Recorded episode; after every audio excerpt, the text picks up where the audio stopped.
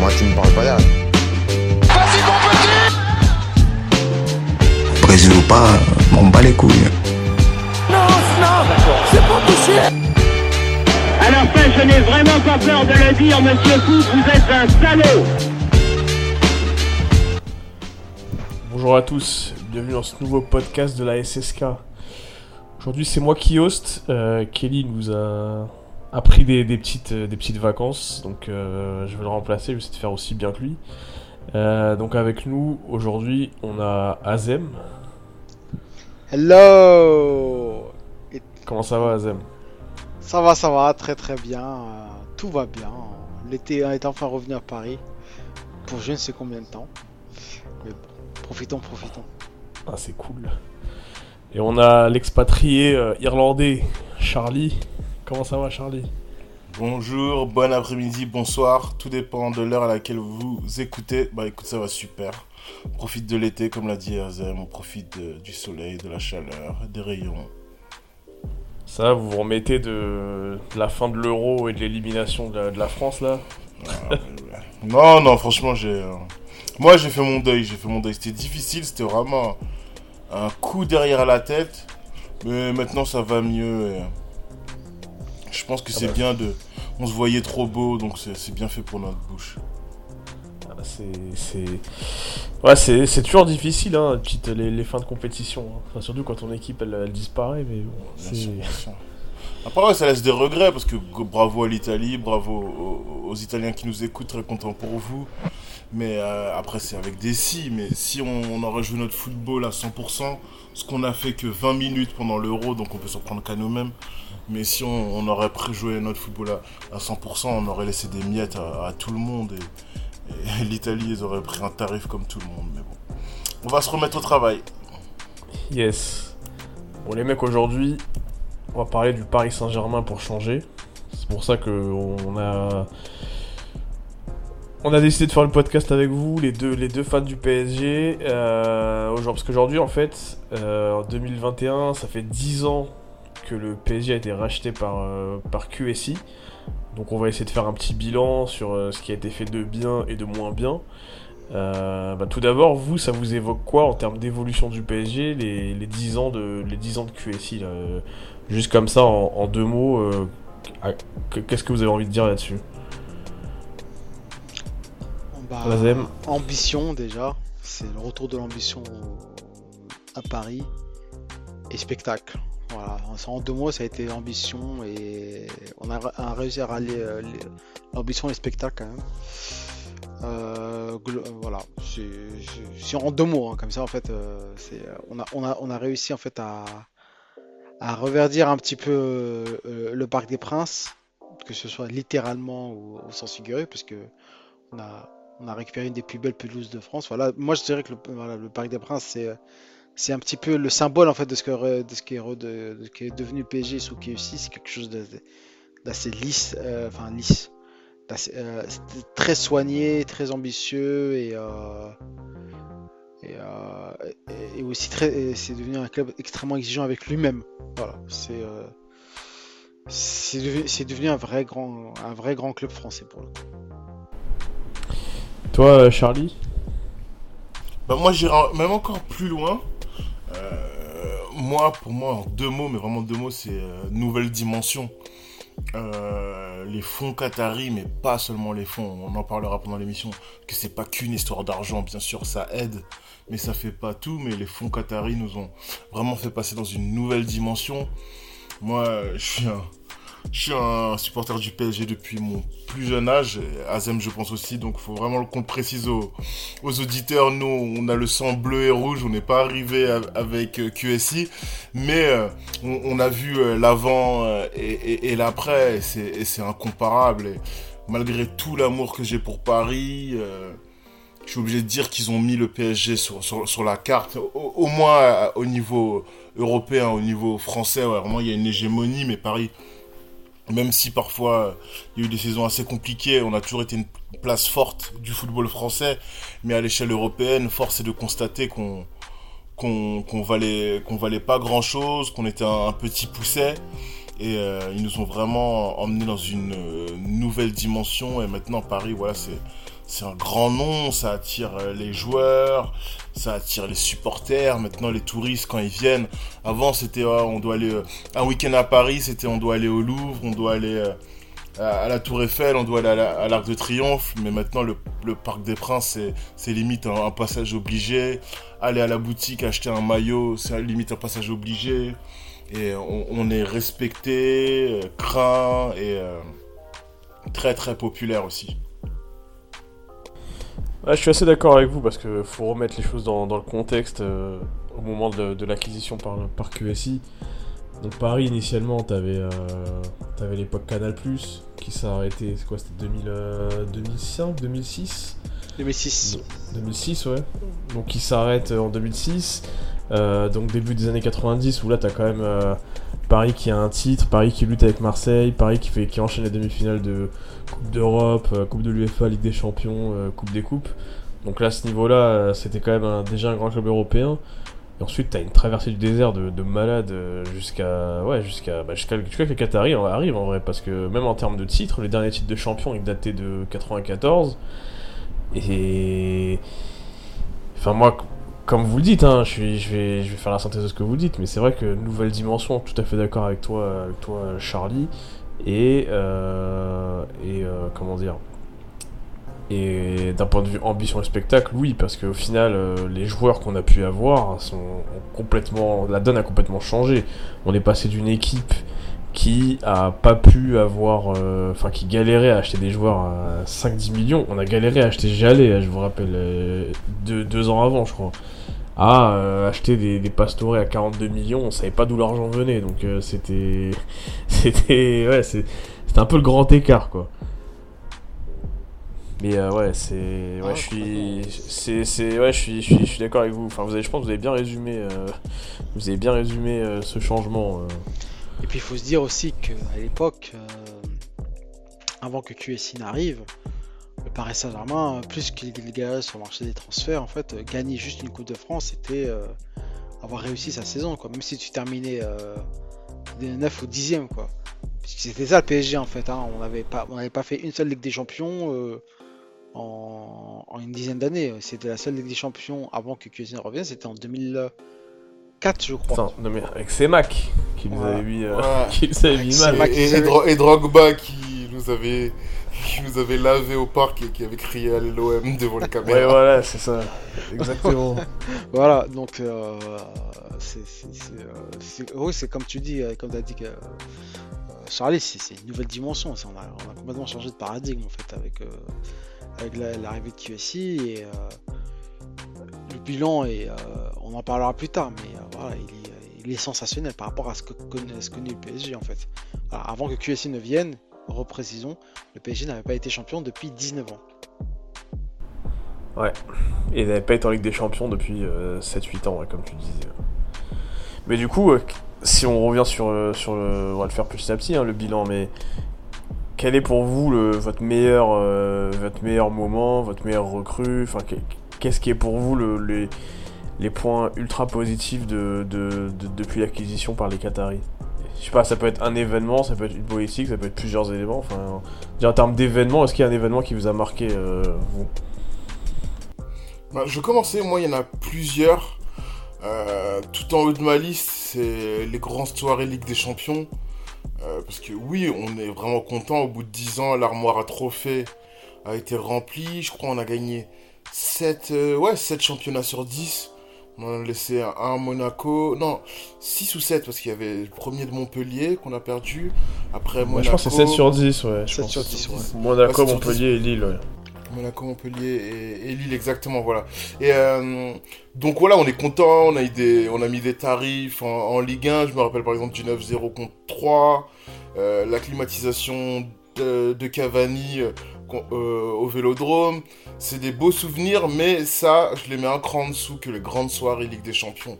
Moi, c'est vraiment ça qui a ponctué euh, les 10 ans, et c'est vraiment ça mes, mes meilleurs souvenirs des 10 dernières années.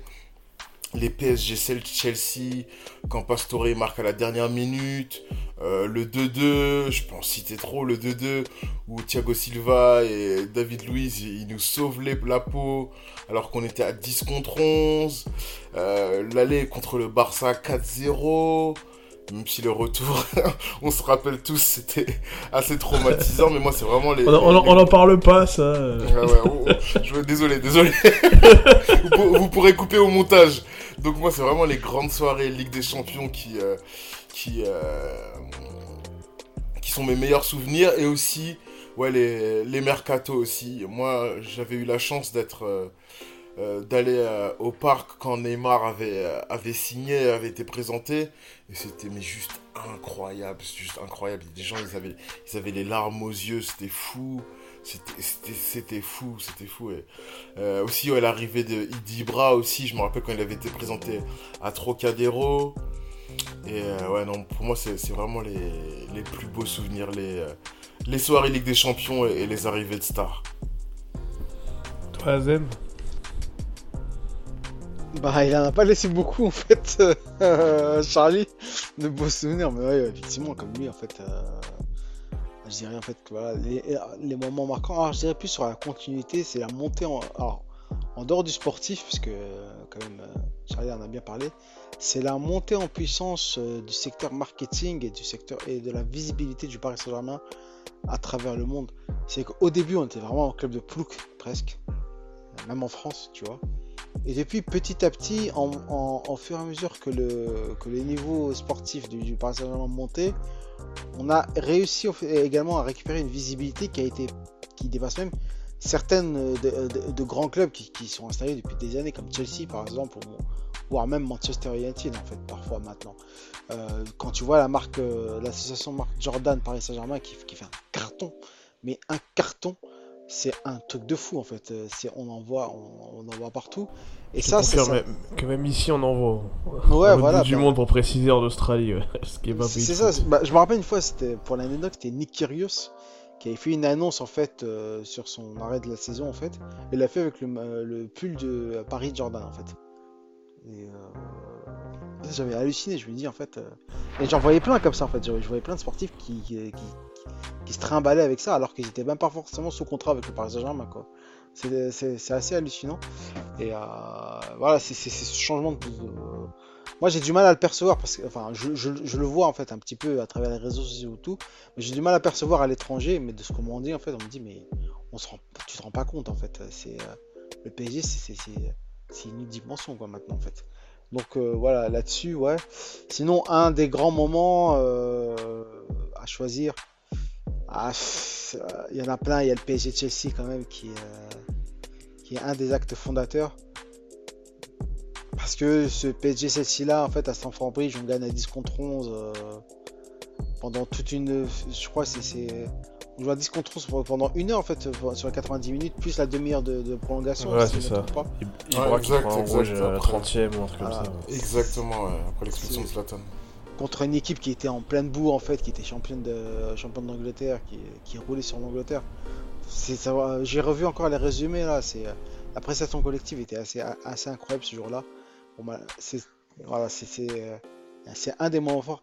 Et aussi, c'est vrai que les transferts en fait, la, la façon dont on a scénarisé certains transferts comme euh, bah, comme Ramos là actuellement en fait qui, qui vient d'arriver, on a pas bien monté en sauce aussi.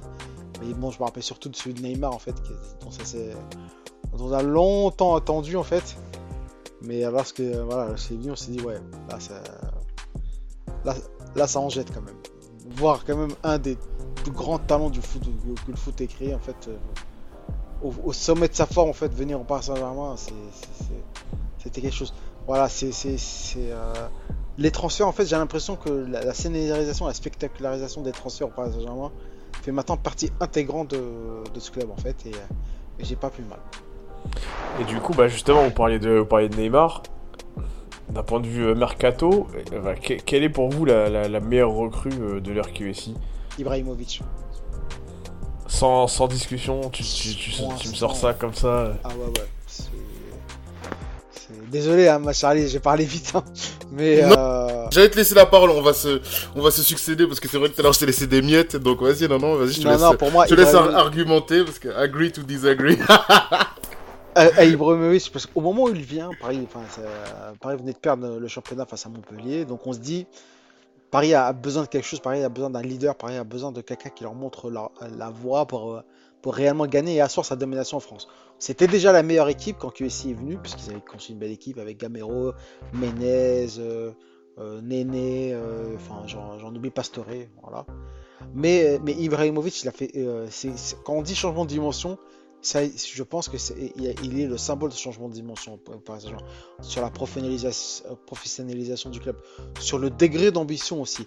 C'est quelqu'un qui a, a, a fait monter le degré d'ambition par Saint-Germain.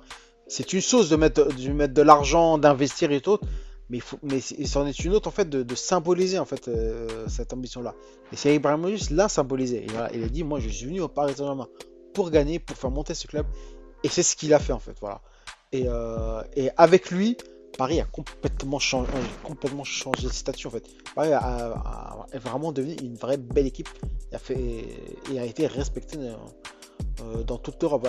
Et quand on voit en fait la trace qu'il a laissée au Paris Saint-Germain, le, degré d'exigence qu'il a laissé au quotidien sur des joueurs qui sont restés par la suite, comme Thiago Silva, comme, euh, comme Verratti qu'il a pris sous son aile en fait, ou comme Matuidi, ou comme, d'autres en fait par, la suite. Cette patte-là, c'est c'est Ibrahimovic qui l'a qui, est- qui l'a mis au Paris Saint-Germain. Et incontesta- incontestablement, pour moi, c'est euh, bon, c'est c'est la recrue, la recrue phare pour l'instant du de, de l'histoire du Paris Saint-Germain. Charlie Non, très bien argumenté, très bien argumenté. Moi, j'avais une petite liste, j'ai du mal à, j'ai du mal à statuer, mais euh, non, je suis obligé d'admettre que je pense que je te rejoins parce que oui, c'est vrai que Ibra, c'est lui, comme tout à l'heure je disais, euh, tout à l'heure je disais que oui, on, est en train d'une nouvelle dimension et Ibra, il nous a fait gagner un temps fou sur plein de tableaux, que ce soit au niveau sportif, que ce soit au niveau du coup de projecteur qu'il a amené au PSG, mais aussi à la Ligue 1, que ce soit par ses performances, même si obligé, euh, on peut pas dresser un, tableau tout blanc, obligé d'admettre que malheureusement, voilà, on est un petit peu resté sur notre fin en Ligue des Champions, mais ça n'enlève rien à, à ce qu'il a fait. euh, et aussi en dehors du terrain, il y a, ça, y a peu de gens qui le, qui le savent, mais par exemple, moi j'ai entendu des anecdotes comme quoi au camp des loges, il y a eu beaucoup de rénovations qui ont été du fait. C'est pas pas les Qataris qui disaient qu'il fallait changer ça. C'était pas Leonardo, c'était Ibrahimovic. Ibrahimovic quand il arrive au quand il arrive au camp des loges, il y avait, lui il était habitué au, au Milanello. Au Milanello à, Milan, c'est un des, des centres d'entraînement les plus euh, les plus les plus euh, technologiques, les plus euh, les plus euh, je- Perfectionné. perfectionnés, voilà exactement. Merci Azem, les plus perfectionnés du monde. Ils font des trucs de, de malade là-bas. Et euh, lui, quand il a vu la différence avec le code des loges, il pointait souvent des choses du doigt. Il disait euh, ça, ça va pas, ça, ça devrait pas être là. Pourquoi ces gens-là, ils ont accès à cette zone? C'est pas normal, c'est pas normal. Et lui, il a aidé le, Paris Saint-Germain vraiment à se, structurer même de, l'intérieur. Donc je pense, oui, on peut lui attribuer ce prix officieux de meilleur recrue. Après, pas loin, je mets des gars peut-être comme euh, Marquinhos et, Cavani aussi qui ont laissé une trace indélébile. Mais euh, ouais, non, je pense que le numéro 1, ça doit être, euh, ça doit être Zlatan. Bah, je suis assez, assez d'accord avec vous. Euh, je pense que Zlatan, comme tu disais, euh, Azem, c'est vraiment lui qui a fait passer Paris dans une autre dimension. On se rappelle la première année des Qataris, il y a de l'argent qui a été sorti, mais pour des, des stars entre guillemets en devenir. Là, t'as Zlatan qui arrive, la même année, t'as Thiago Silva. C'est vraiment la- l'année. Enfin, là, on est à 10 ans du PSG, mais. Enfin, 10 ans des Qataris, mais en vrai, on a presque envie de dire qu'on est à 9 ans, quoi. Parce que le, départ de la nouvelle dimension, c'est vraiment l'année où, euh, où Zlatan arrive, euh, donc en saison 2012-2013.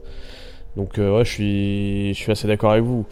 Après, en termes de, recrues, il y en a eu, ouais, des, quelqu'un comme Marquinhos. Je suis assez d'accord assez d'accord avec avec Charlie. C'est quelqu'un qui aujourd'hui a un rôle hyper important, qui est arrivé. Bon, il est arrivé pour une petite somme, je crois qu'il est arrivé pour 40 millions, il me semble, euh, Marquinhos, au moment où il vient. 31. 30 millions, voilà. 31, et à l'époque, ouais, il a quel âge? 19 il a, dix- il, a, il a 19 ans. ouais. Ouais, il a- la. Et aujourd'hui, c'est un, c'est un des meilleurs défenseurs euh, d'Europe, je pense, voire, euh, voire du monde. Non, bien sûr, bien Euh, sûr. donc, tous les étés, ils essaient de nous le piquer. euh, tous les Voilà. Donc euh, voilà, c'est une grosse recrue. Et une recrue qu'on a oublié, mais dans le changement de dimension qui a été important, même s'il a terminé souvent blessé, c'est Thiago Motta qui arrive euh, au mercato d'hiver de la première année. Et Thiago Motta, il, il arrive et direct, il met le pied sur le ballon, il trouve sa place. En plus, on l'achète pour que dalle, je crois, 10 millions d'euros, il me semble. Et même si c'était pas euh, la star, euh, enfin voilà, c'est quand même un joueur qui a été hyper important dans, le Paris Saint-Germain, notamment dans le, dans le système de Laurent Blanc. Ouais, je suis d'accord avec toi, je suis d'accord avec toi. Lui et, et Maxwell, c'est pas les deux auxquels tu penses directement, mais ces deux-là, ils ont jamais été remplacés. Jamais. Euh, Ibrahimovic, c'était un grand, grand joueur, mais on peut dire que, ouais, entre guillemets, Mbappé ou Neymar, ils ont pris sa place en tant que star et en tant que personne, en tant que joueur qui enfile les buts. Mais euh, un milieu défensif comme Thiago Motta, on n'en a pas eu. Un arrière, on n'en a jamais eu aucun. Un arrière gauche comme euh, Maxwell, on n'en a jamais eu aucun. Ouais, je suis, je suis d'accord. Et au final, c'est. Au final, ouais, c'est des trous qu'on a, qu'on a, qu'on a du mal, euh, mal à combler d'ailleurs. Et d'ailleurs, on, parle de, on parle des joueurs, mais il y a aussi les coachs. Je sais pas si. Quel, quel, quel coach vous a marqué Quel coach a été un- le, le- pour vous le. le- Enfin, c'est un peu dur de dire le coach de l'RQSI parce qu'au final, il y en a eu plusieurs et que Paris, on sait que Paris épuise quand même ses coachs. Mais est-ce qu'il y a quel coach vous avez, vous avez euh, préféré pendant ces années-là? Bon, Azem, j'ai ma petite idée sur ce que tu vas dire, mais je te laisse, je te Bah, laisse débuter. Ouais, Non, mais j'allais dire Thomas Tuchel, effectivement, en fait. euh, ouais j'en étais sûr. Non, mais effectivement, je trouve que Thomas Tuchel. euh, Alors, il y en a deux pour moi. Il y a Laurent Blanc et, et lui. Euh, Laurent Blanc, quand il vient au Paris Saint-Germain, euh, voilà, il. Bon, je vais laisser quelqu'un d'autre en parler de Laurent Blanc, mais voilà, il apporte vraiment une touche. Et Thomas Tuchel, quand il revient au PSG, il revient après la remontada. On voit que c'est un club et après une défaite assez euh, traumatisante, beaucoup plus qu'on ne le croit face au Real Madrid en Ligue des Champions. Euh, il vient dans un club qui perd beaucoup de ses joueurs en fait, euh, parce qu'il y a un intersaison où le Paris Saint-Germain, pour pouvoir rembourser et assurer le train de vie qu'il doit mener avec le recrutement de, de ces deux stars, doit vendre beaucoup de joueurs et il se retrouve qu'avec un seul milieu de terrain en fait euh, sur toute la compo, ce qui est, enfin deux avec Rabiot et Verratti, ce qui est je pense est complètement fou en fait, le pauvre.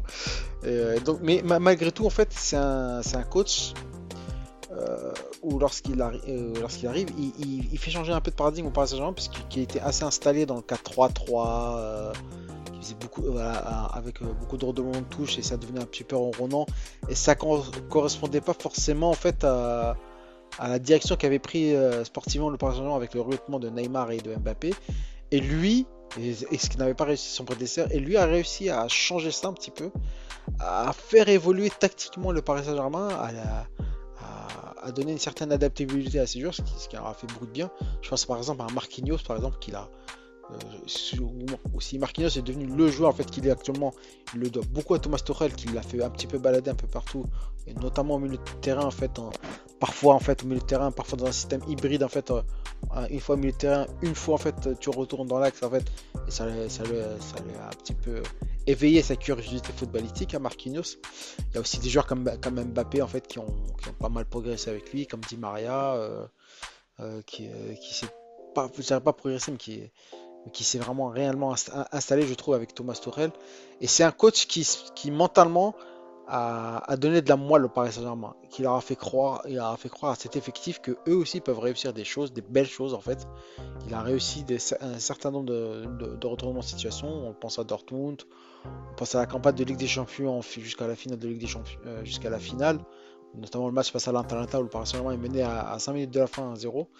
On pense aussi en fait au retournement de situation à Manchester United en fait, où, c'était une équipe où dans ce type de, situation, elle, serait liquéfiée 2-3 ans plus tôt, mais là en fait elle a réussi à se, révolter aussi contre Liverpool. Voilà, c'est un, un coach qui, pas forcément sur le plan technique en fait, mais sur le plan mental, il a réussi, il, a donné de la moelle à cette équipe. Avec lui, on, l'analyse, on analyse mal, je trouve en fait son, son apport au Paris Saint-Germain, Mais c'est un coach qui a, qui a montré que le Paris Saint-Germain pouvait en fait réellement tutoyer les sommets, en fait. ce qu'on ne faisait pas auparavant. Ouais, je suis, je suis un peu, un peu dubitatif. hein. Le début, euh, je suis d'accord avec toi. Après, mentalement, euh, tu soulignes le match à Manchester, mais il faut pas oublier le retour aussi. Et c'est vrai que moi, je pense qu'il a Non, quand je parle su- et- de Manchester, en fait, je parle pas de la- la- le retour à. On perd 3-1. Ouais, tu, Je ouais, parle tu parles de l'année, de- ouais. Non, non, je parle de cette année. Où on Ah. gagne 3-1 au retour, en fait, à... Ah, pardon, ok. en phase de poule, ouais. Ouais, non, parce qu'en fait, euh, l'année oui. dernière, euh, c'est on était en huitième sur un match couperé, c'est quand même, enfin, il y a deux ans, pardon. Il s'est quand même, euh, Ah, c'est vautré. Hein. il s'est vautré et j'ai l'impression qu'il a jamais su s'en relever, quoi. Après, je dis pas que c'est que pour ça que ça s'est mal fini, parce qu'il y a aussi les relations avec Leonardo, euh, même avec Antero Henrique, c'était pas dingue.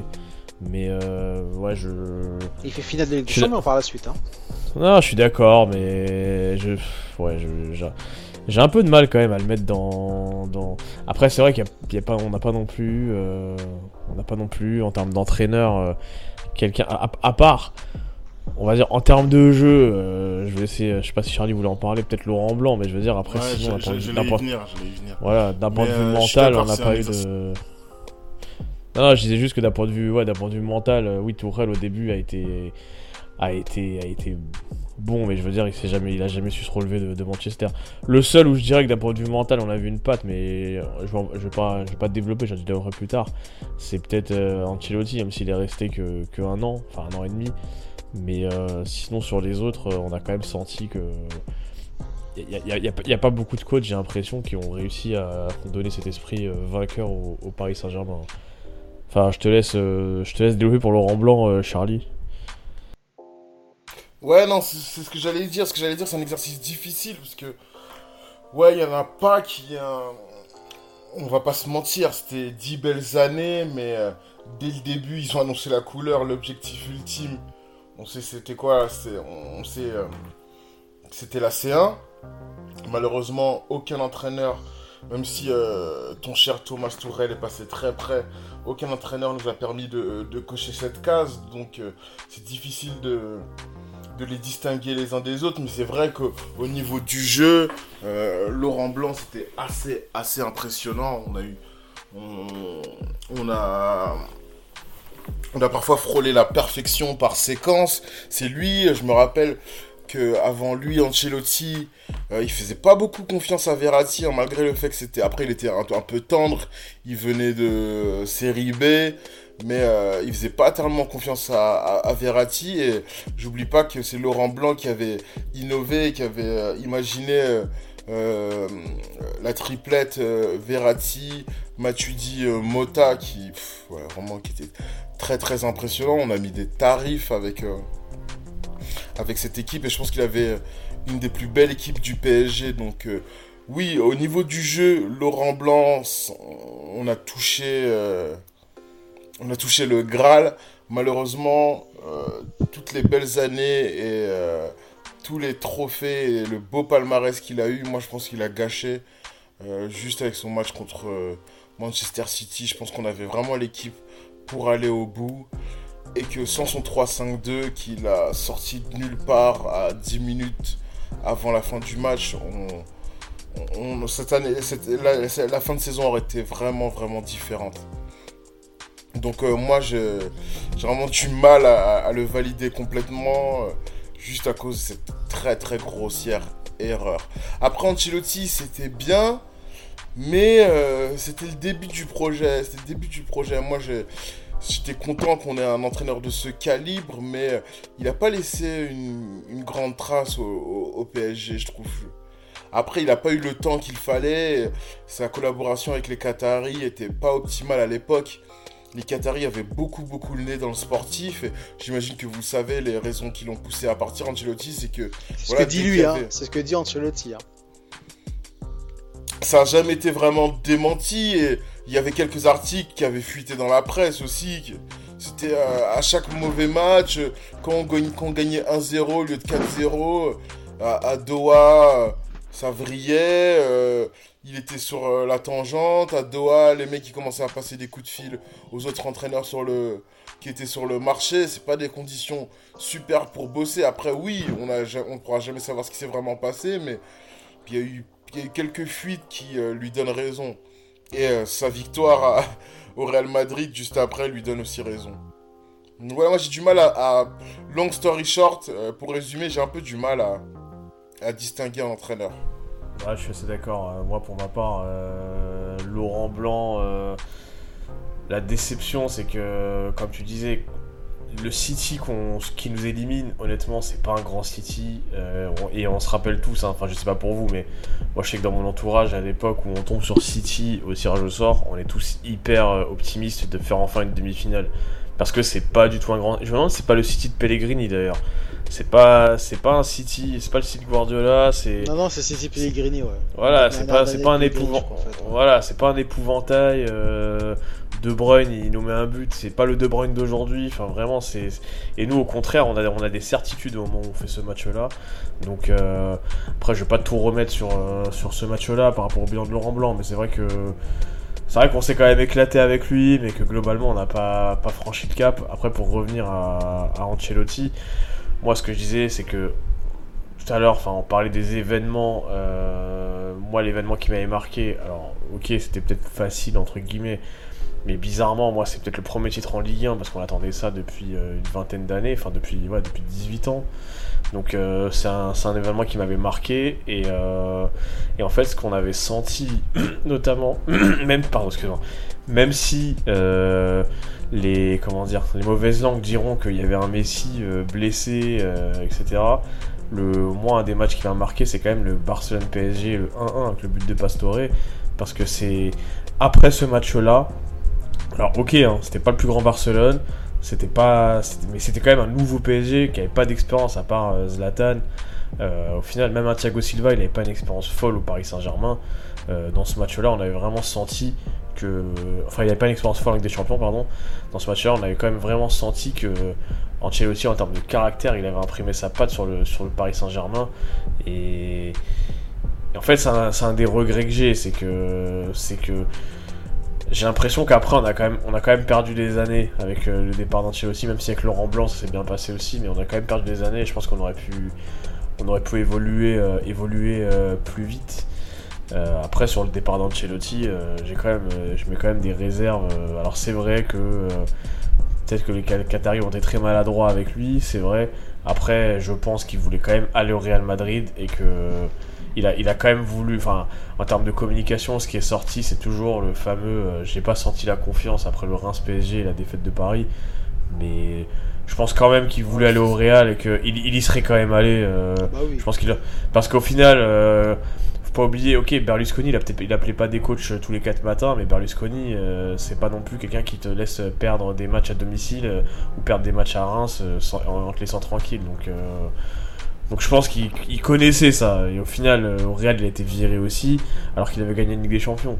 Donc euh, Paris, c'était peut-être un peu abusé. Peut-être que lui-même s'est dit, attends, euh, Paris, c'est rien du tout. Et ils me mettent euh, dans une situation, ils me mettent minable comme ça. Peut-être qu'il y a eu aussi une histoire d'ego derrière.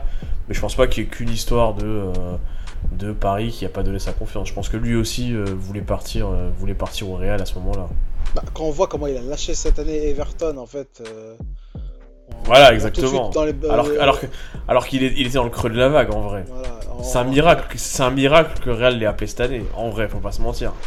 Pas complètement. hein. D'ailleurs, ça montre un peu que le club est un peu à la dérive actuellement. Bon, ça, c'est leur problème. hein. Mais, euh, ouais, ouais. euh, J'ai jamais cru, moi, cette thèse, en fait, où, euh, où parce qu'il aurait été un petit peu malmené par la direction euh, qatarienne, il a décidé de prendre ses clics et ses claques. Il n'a pas démissionné, hein. il est parti au Real. Il y a une grosse nuance, quand même. Oui, mais on Ah voulait le garder, on voulait le garder. Moi, je sais pas, moi, j'y- crois, parce que, comme j'ai dit, c'était pas le seul à le dire, il y a eu pas mal de fuites dans la presse. Après, c'est un exemple très intéressant que tu relèves, Malik, en disant, oui, euh, Berlusconi, euh, euh, il mettait aussi le nez dans ses affaires, bien sûr, on, on connaît le personnage, mais il faut remettre les choses dans ce contexte. Euh, le Milan d'Ancelotti, euh, c'était celui de Kaka, Chevchenko, il y avait... Pour moi, c'est un, des un des plus beaux effectifs de l'histoire du football avec Sidor, Maldini, etc. C'était d'autres moyens, c'était déjà un club établi, c'était le plus grand club d'Europe à l'époque. Donc euh, oui, euh, je pense qu'Antilotti peut faire sa part des choses. Euh, ok, je travaille avec la pression, mais je suis au Milan. Encore une fois, moi je te dis ça, j'essaie d'être neutre. Paris c'est mon club, mais il, était il est venu là parce qu'il était en galère de projet. il y avait une opportunité, il connaissait bien Leonardo, donc il, est venu, mais je pense qu'il n'a pas couru pour entraîner en, Ligue 1 et que c'était il a pris ça à faute de mieux. Donc, euh, si tu viens, entre guillemets, j'exagère, mais si tu viens faire du bénévolat pour des gars et que les mecs ils, te prennent la tête, tu te dis, vas-y, vous savez quoi, j'ai pas besoin de ça dans ma vie, je me tiens, je me taille. Non, mais c'est.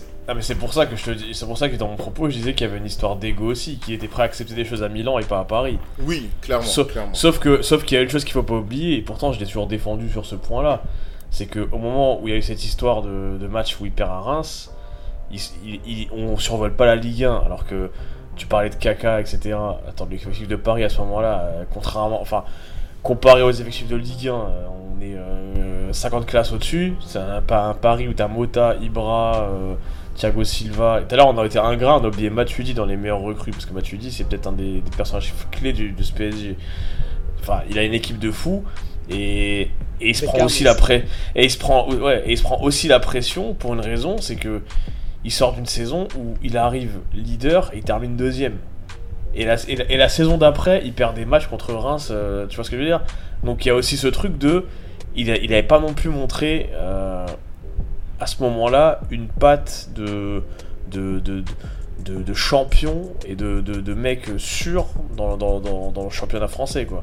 Donc euh, je veux dire, les Qataris, ok, ils ont peut-être été impatients, ça c'est sûr. Mais le contexte est celui-ci aussi. Faut pas oublier que voilà, euh, l'année d'avant, on termine deuxième, derrière Montpellier. Donc il euh, y a déjà des doutes qui sont émis à ce moment-là. Quoi. Donc voilà, je pense que ça, ça, le contexte, c'est celui-ci. Quoi. Après, justement, on parle des Qataris. On m'a amené au sujet que, que, je voulais, que je voulais évoquer. On a parlé des joueurs, on a parlé des, entraîneurs.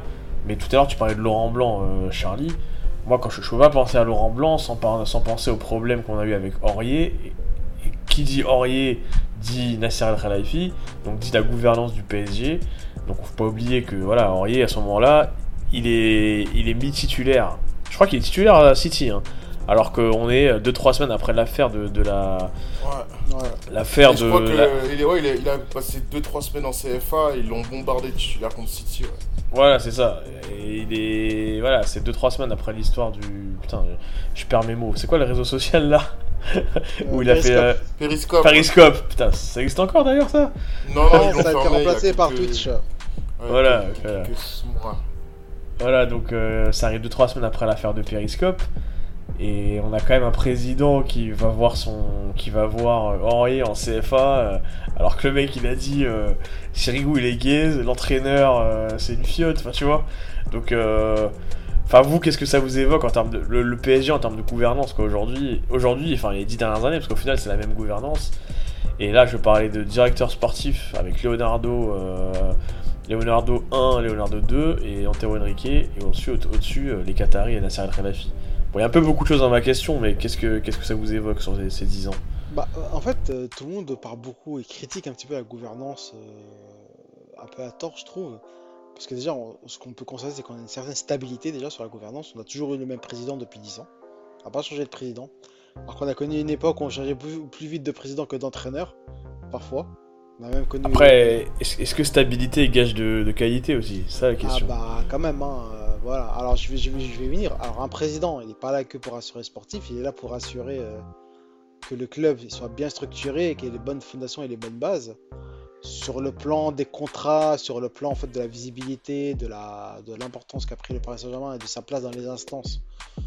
Euh, au bout d'une dizaine d'années, je trouve que le bilan est extrêmement positif. Maintenant, Paris Saint-Germain a acquis un certain poids en fait, euh, un, petit, un petit peu partout en fait. Euh, d'autant plus que maintenant, euh, Nasser Khalafi a pris la présidence de l'ECA, donc le, groupe, des, clubs européens, et a acquis en fait une place au comité exécutif de l'UEFA, je crois. Donc, euh, et également au comité exécutif de, la Ligue professionnelle de football. Même s'il y a parfois quelques conflits d'intérêts, mais bon, ça c'est son problème. Voilà, euh, je trouve que en termes de là-dessus, en fait, sur le point qu'a pris le Saint-Germain, c'est important et c'est pour qu'un club valide son changement de dimension là, il faut aussi en fait qu'il soit présent en fait un, petit peu partout. Ça, c'est réussi. Sur le plan sportif, bon, on a quand même gagné 7 championnats.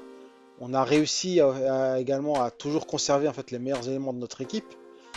Ça aussi, c'est à mettre au crédit en fait de, la, politique sportive du club. In fine, on change change pas beaucoup d'éléments d'une année à une autre. Hein, par exemple, Verratti, il est là depuis combien de temps maintenant? Ça fait une dizaine d'années maintenant qu'il a Verratti en fait. Tazeko Silva est resté 8 ans, Marquinhos est resté une certaine nombre d'années.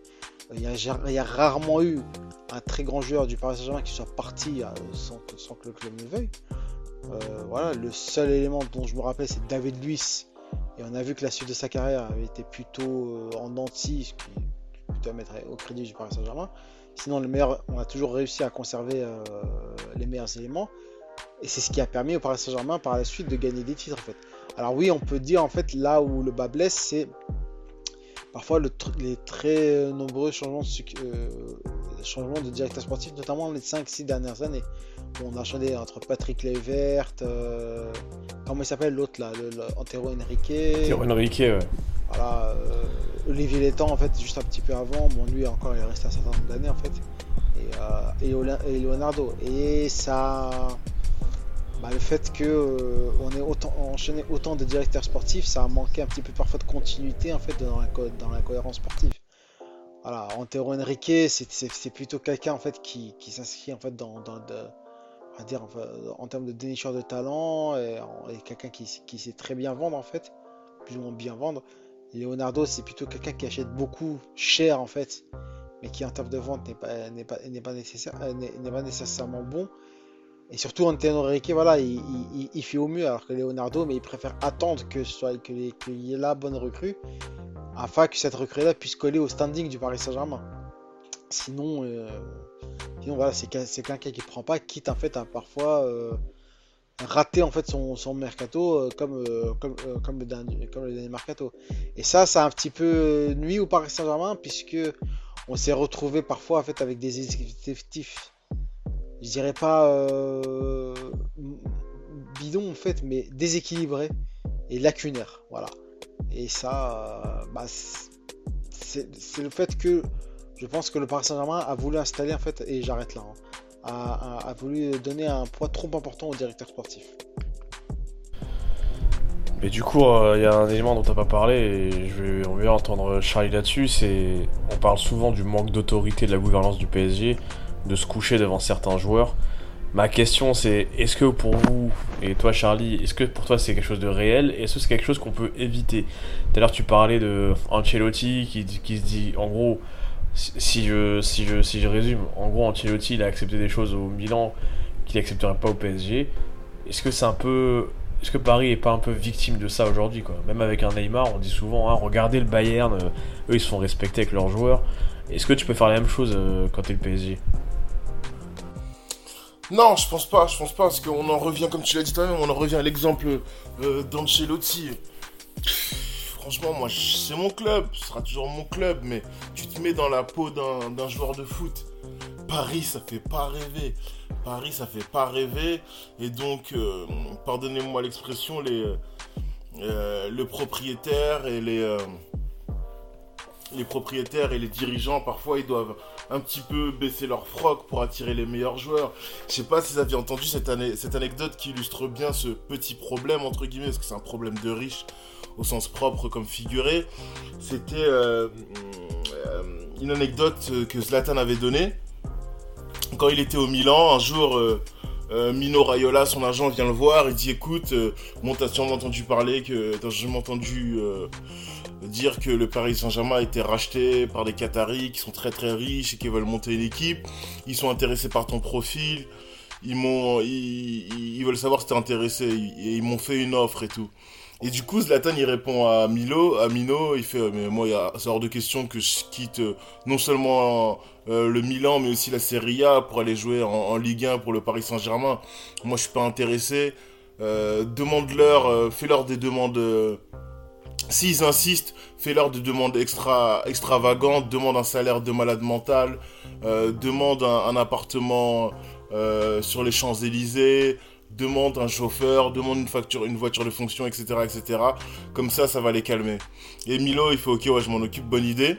Et, euh, et Rayola revient le lendemain, il dit bah écoute, ils ont dit oui à tout, donc tu es obligé de signer au PSG. Et euh, c'est une histoire que Zlatan raconte. Je sais pas si vous l'avez entendu, je sais pas si c'est tout est véridique ou si. euh, Ça me tendrait pas qu'on soit, soit pas loin de la vérité, ouais. Ouais, ou- moi non plus, ça m'étonnerait pas, ou c'est un petit peu romancé, mais voilà la position dans, dans laquelle est euh, le Paris Saint-Germain.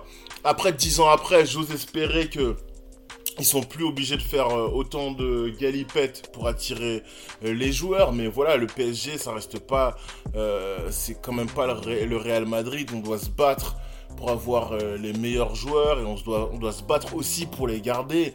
Je pense que vous avez entendu parler de ces histoires.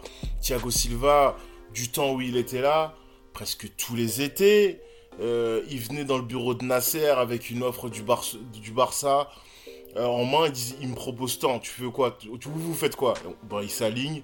Euh, non seulement il s'aligne, mais il propose plus. Pareil pour Verratti. Verratti, c'est, c'était- ça s'est un petit peu calmé, mais Verratti, euh, à un moment, c'était comme ça tous les étés. et- Ouais, chaque année, il prolongeait. et Ouais, exactement. avec, son ancien agent, là. Et exactement, il prenait, il prenait 20% de plus sur son salaire, c'était un truc de fou.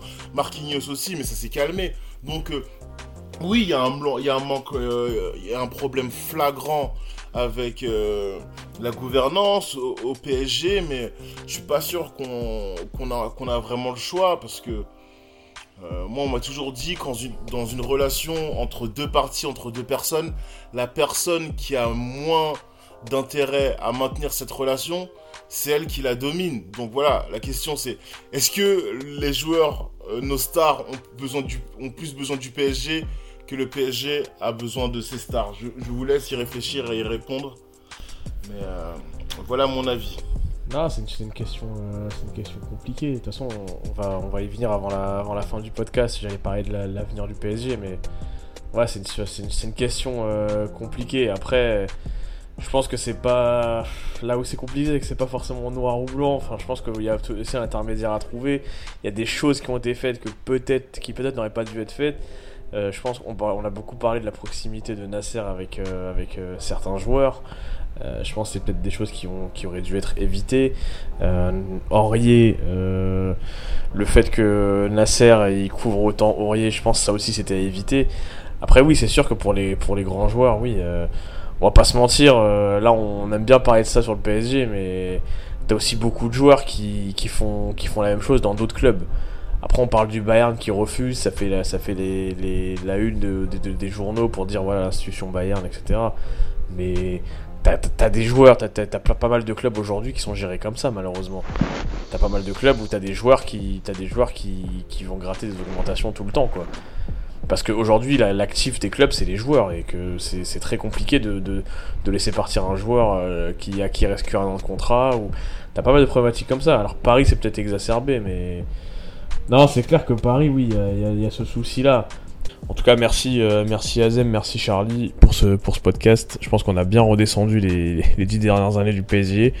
Euh, on n'a pas trop parlé des jeunes, mais on en parlera dans le podcast recrutement sur la politique des jeunes et l'avenir qu'on qu'on- Si, si, j'en ai parlé un petit peu en fait. non, t'en as parlé, mais je veux dire, on n'a pas. En fait, j'avais une réponse là-dessus, mais on... je préfère développer euh, sur, un, sur un autre podcast. Bon, en tout cas, en tout cas merci, euh, merci pour la participation et euh, bon, on se revoit très vite sur un, sur un autre podcast euh, de la SSK. Salut Azem, salut Charlie. Salut. Merci de l'invitation, à la prochaine, ciao. Salut.